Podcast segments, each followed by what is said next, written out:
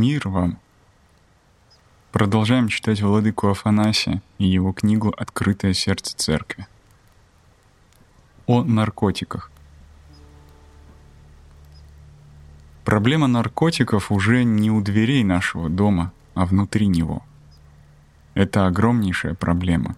Они не только убивают человека физически, но главное разрушают его душу — Проблема заключается не только в торговцах наркотиками или дурной компании, или легкомыслии подросткового возраста. Она кроется глубже, в душе человека. Это онтологическая проблема. Молодежь, проходя через испытания и мучения, пытается найти смысл жизни. На собственном опыте, в своей семье, познав, что у жизни недоброе лицо, разочаровавшись во всех нас, утомленные, измученные и израненные той действительностью, в которой живут, они прибегают к наркотическим веществам как к единственному простому решению. Но если человек дошел до того, что впал в зависимость от этих веществ, значит он испытал ад одиночества. Причина — недостаток общения, невозможность общения с другим человеком — а еще то, что в его жизни нет основных составляющих самого себя — отца, матери, братьев и сестер, семьи и Бога, небесного Отца человека. Он не знает о Царстве Божьем, об этой великой действительности, перед которой ничто все наши трудности. Мы должны задаться вопросом, в чем истинная причина крушения этих детей — надо задуматься, как нам смотреть на них. Может, они сами виноваты, что принимают наркотики? Человек не родится наркоманом. Но если и общество, и церковь, все без исключения терпят такое положение, которое приводит ребенка к наркотикам, или даже способствует этому, тогда мы скорее увидим в нем жертву, а вина будет на нас — Необходимо понять, что проблема наркотиков не в наркоманах, а в нас самих. Мы — то дерево, которое приносит эти плоды.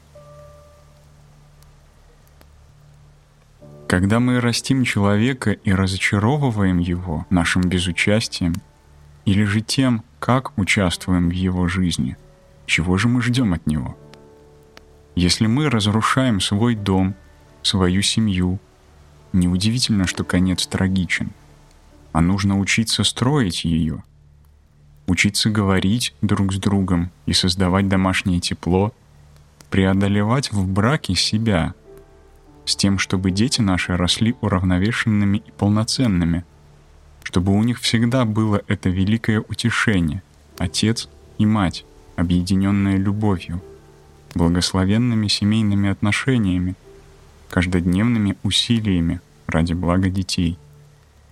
Государство и общество постоянно пренебрегают человеком, вменяют в ничто все те устои и опоры, которые в молодости так необходимы каждому человеку, чтобы он окреп. Что же выйдет из этого всего? Очевидно, нигилизм. Молодой человек в ответ тоже всех вменяет в ничто, никому не оставляет места в своем внутреннем мире. Но как же ему встать на ноги? Как жить, не имея на что опереться? Итак, мы склоняем их к принятию наркотиков, потому что мы сделали все для того, чтобы лишить этих детей смысла жизни, оторвать от ее естественного течения, от отеческого предания, от их связи с Небесным Отцом, Богом. Преснопамятный старец Паисий говорил, что нужен сильнейший наркотик, чтобы прекратить принимать наркотики — и это Христос. Это опыт божественной литургии, опыт личной связи человека с Богом. Это встреча с Христом в собственном сердце. Этот опыт настолько велик, что все прежнее меркнет рядом с ним. Он как бы преисполняет человека, что уже в нем не остается пустоты для помойки и отравы. Бороться с наркотиками одними лозунгами только еще сильнее ранить человека. Это проблема болезненная и трудная. Как известно, нам отзывается всякое нарушение законов природы и естественного порядка вещей, конечном счете природа мстит за себя человеку, так и с наркотиками. Это воздаяние родителям за то, что не сделано, что упущено всеми нами в отношении детей. Трагично, если мы пытаемся лечить симптомы, а не причины. Так мы сегодня пытаемся заживить раны, нанесенные наркотиками, не протестуя против того, что порождает их употребление. Будем же начеку, Обеспокоимся добрым беспокойством, как говорил старец Паисий. Вглядимся в себя, отдадим себя суду других. Послушаем наших детей, посмотрим, что происходит, чтобы не заблуждаться о самих себе. Начнем исправлять себя, это будет лучшее для наших детей, потому что они плоды того, как мы живем. Станем лечить себя, чтобы исправить наши отношения к собственным детям – Тогда мы сможем подготовить добрую почву, которая произведет добрые деревья, и они принесут нам добрые плоды. Итак, понятно, что нравоучение, общее соображение, научные доводы не убедят молодежь в необходимости держаться подальше от наркотиков, когда их действие уже испытано со всей силой на собственном опыте. Не думаю, чтобы так можно было на кого-нибудь повлиять. Необходимо что-то посильнее наркотиков, чтобы оторваться от них. Святой Иоанн Лестничник говорит, «Гаси любовь любовью». То есть любовь плотскую гаси любовью к Богу. Духовная жизнь не отказ от чувства, но его преображение. То есть нужно взять человека, как он есть, со всеми его страстями и преобразить его в свет Христов – Тогда перед ним ничто не может устоять. В церкви живет Христос, исцеляющий человека. Мы боремся не с какими-то порошками, не с чьей-то дурной привычкой, но за самого человека, чтобы он вкусил сладость свободы, для которой создан Богом. Людям не хватает Христа. Он — альфа и омега нашего существа.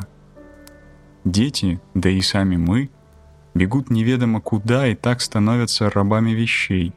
Но по сути нам всегда нужно только одно — наш Христос, наш мир, наша свобода.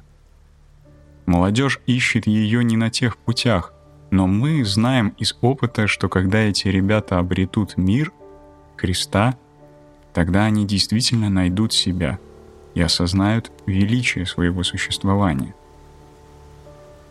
Это наша общая ответственность, всех, старших по возрасту, быть настоящими, подлинными людьми.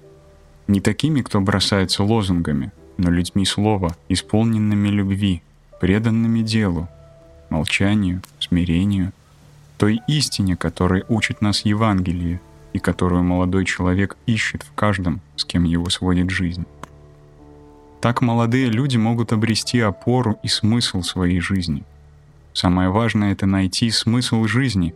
И если находишь его, все остальное становится ненужным. Наркотики не только великая ложь, не только обман и ловушка, но и страшный плен. Апостол Павел замечательно говорит, кто кем побежден, тот тому и раб. То есть Какая страсть побеждает человека, та и порабощает его. Бог стал человеком, чтобы освободить нас от проклятия закона своей честной кровью. Но приходит великий диктатор, дьявол, наше «я», наше окружение, наши страсти, и снова обезглавливает нас и делает нас своими рабами.